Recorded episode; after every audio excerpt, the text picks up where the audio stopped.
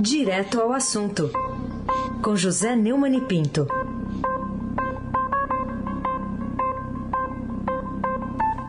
Oi, Neumani, bom dia. Bom dia, Carolina Ercolim, Laís Gotardo, Ronaldinho Mendes e o seu transatlântico no sul. Moacir Biasi, Clã Bonfim, Emanuel Alice Isadora. Bom dia, melhor ouvinte, ouvinte da 77.3 FM, Rádio Eldorado. Carolina Ercolim, tintim por tintim.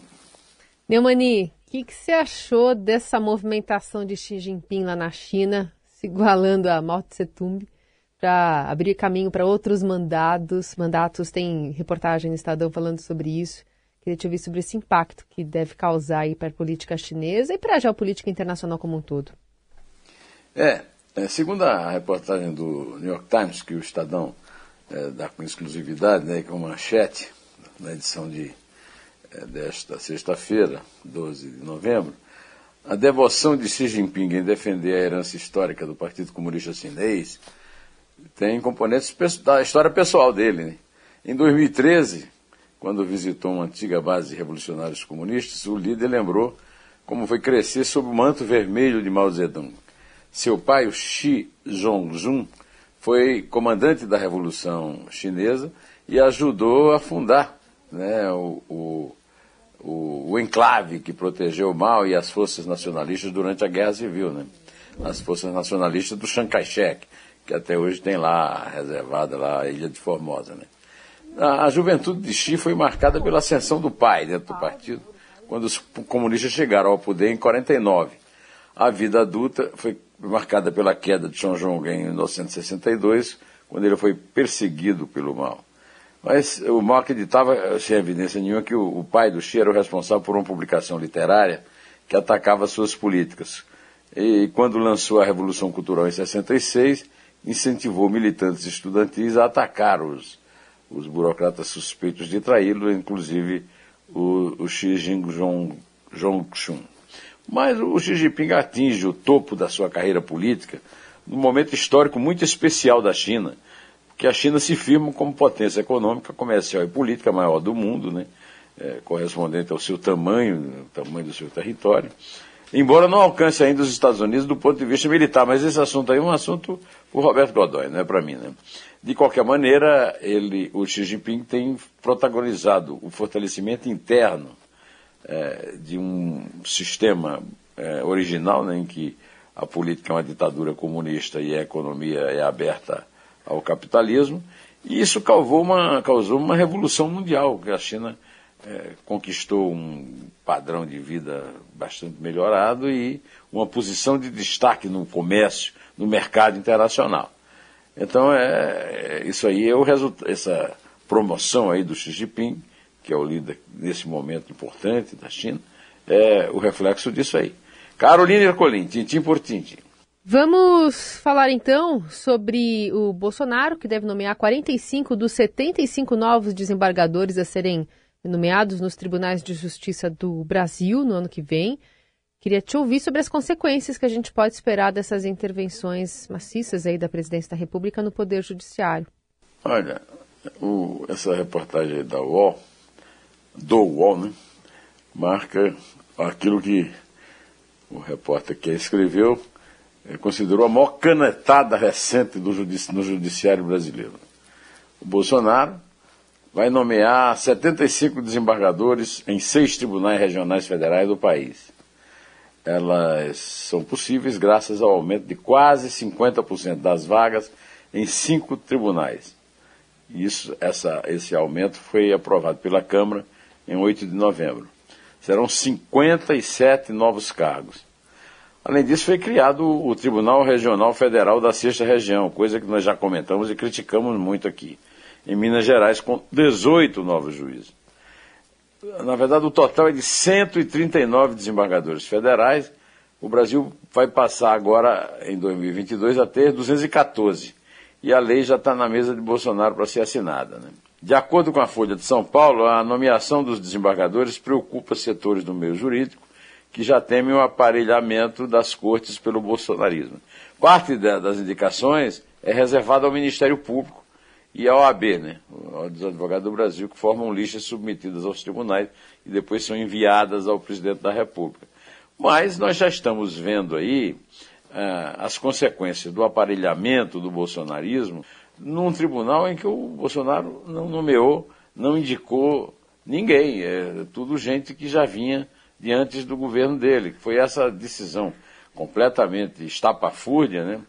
É, do, da quinta turma do STJ de voltar a estaca zero a, o inquérito sobre o, o, peculato, a corrupção, a organização criminosa praticada pelo Fabrício Queiroz e pelo Flávio Bolsonaro na, no tempo em que ele era deputado estadual na, na Alerj. Agora, imagina com o Bolsonaro nomeando, porque essa, é, é, essa influência na Alerj já é exatamente ah, os, os, os, ministros da Alerj, né? é, desculpe, da Alerj no STJ, os ministros do STJ aspirando um lugarzinho lá no STF, que é de responsabilidade da indicação do Bolsonaro. Né? Então imagine você com uma canetada desse tamanho, né? É, é realmente algo muito preocupante para o judiciário. Carolina Ercolim, tintim por tintim. Outro assunto para a gente tratar é o governo prorrogando a desoneração da folha de pagamento por dois anos. O que, que você tem a comentar sobre essa notícia anunciada ontem na live do presidente? É, o Bolsonaro anunciou na live ontem a prorrogação por mais dois anos da desoneração da folha de pagamento de 17 setores da economia que mais empregam. Esse benefício acabaria em 31 de dezembro, foi renovado. Né? É, nessa transmissão, ele disse que a prorrogação representa uma renúncia de 8 bilhões de reais por ano. E o Paulo Guedes ressaltou que a PEC dos precatórios abre espaço no orçamento para a medida. Ou seja, é, a desoneração é uma medida necessária para proteger empresas atingidas pelo impacto na atividade econômica do país da pandemia da Covid-19. É conveniente lembrar sempre que ela também é seletiva. Ela premia os amigos mais leais e fiéis ao governo de plantão, ou seja, neste momento, o desgoverno Bolsonaro. Seguindo uma velha tradição intervencionista do Estado brasileiro, é, levada hoje a um, a um patamar como, é, mais alto, mais elevado, pelo, no desgoverno do, do capitão sem noção. Né? Carolina Ercolim, tintim por tintim. Bolsonaro em casa, título do primeiro editorial do, do Estadão de hoje, da página Notas e Informações.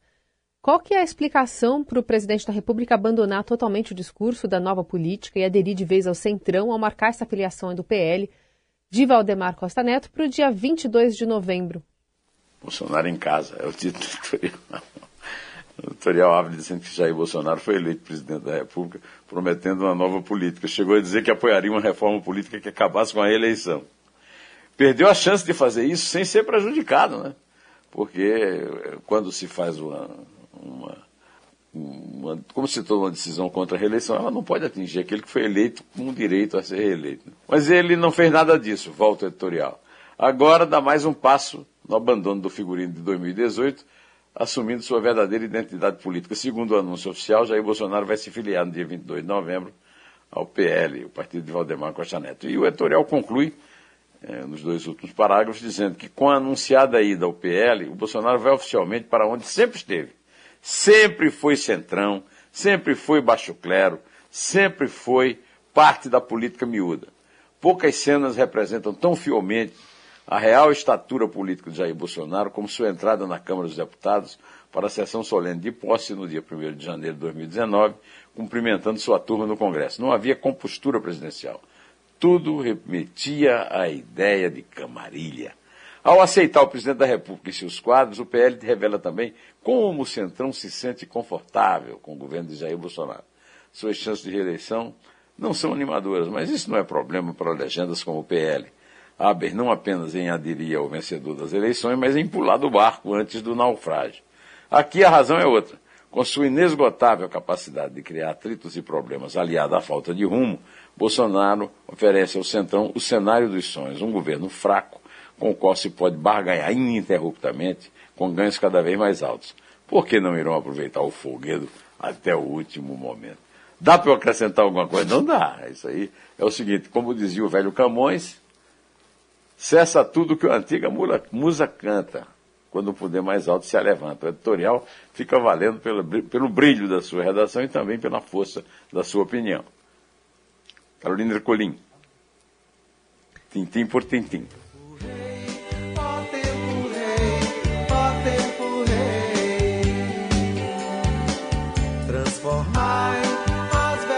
Temos Gil mais imortal, um título aqui do, do alto de primeira capa do Estadão de hoje também, sobre a eleição do compositor e cantor, compositor, compositor e cantor Gilberto Gil para essa vaga aí na Academia Brasileira de Letras, que está um pouco mais pop, né, Neumani?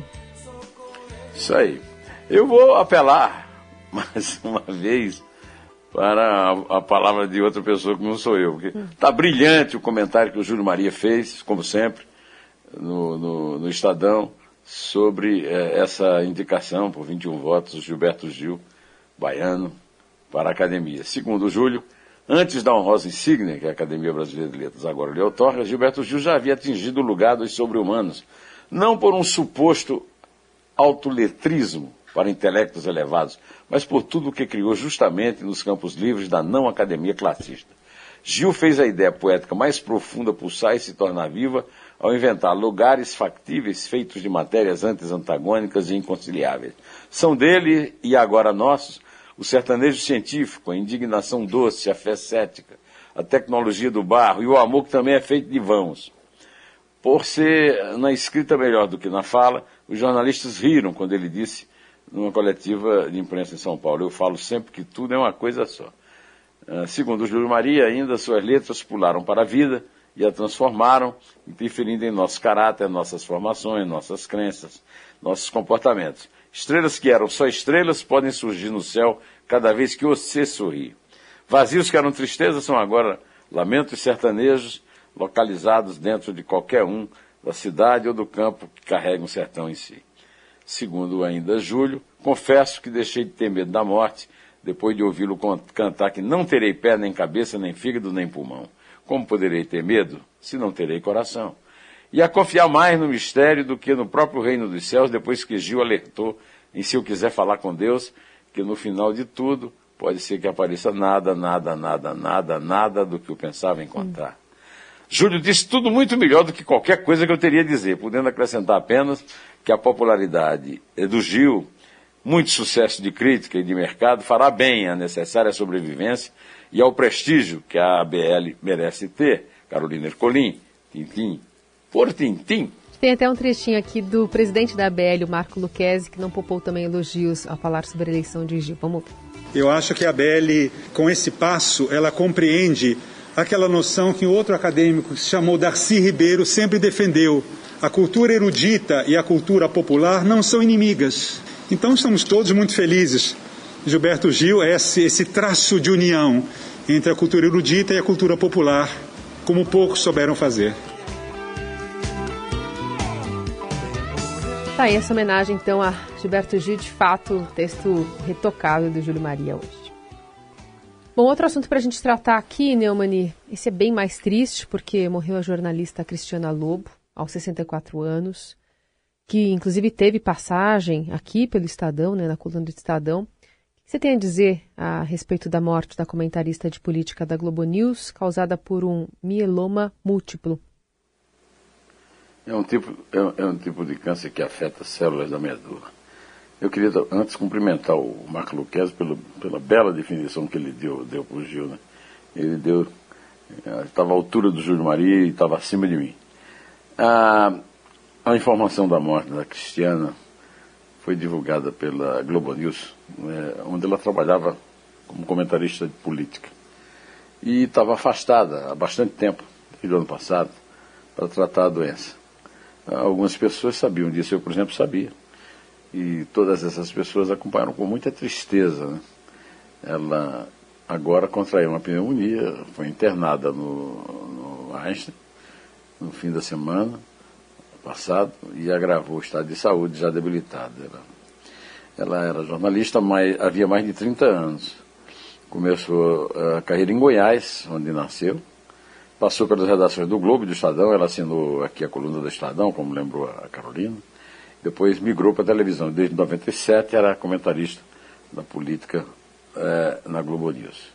Ela, a, a Cristina era muito benquista por todos os colegas no meio de comunicação por onde passou e pela competência profissional. E também respeitada pelas fontes de notícias no competitivo e bem pouco ético universo da política. Já há bastante tempo, Cristiana é, comovia a todos, inclusive a mim que convivi com ela aqui no Estadão, desde que se soube da gravidade do câncer que a matou. Que Deus reserve um bom lugar a seu lado na eternidade que ela merece. Adeus, Cristiano. Bom, Carolina, pode contar, por favor.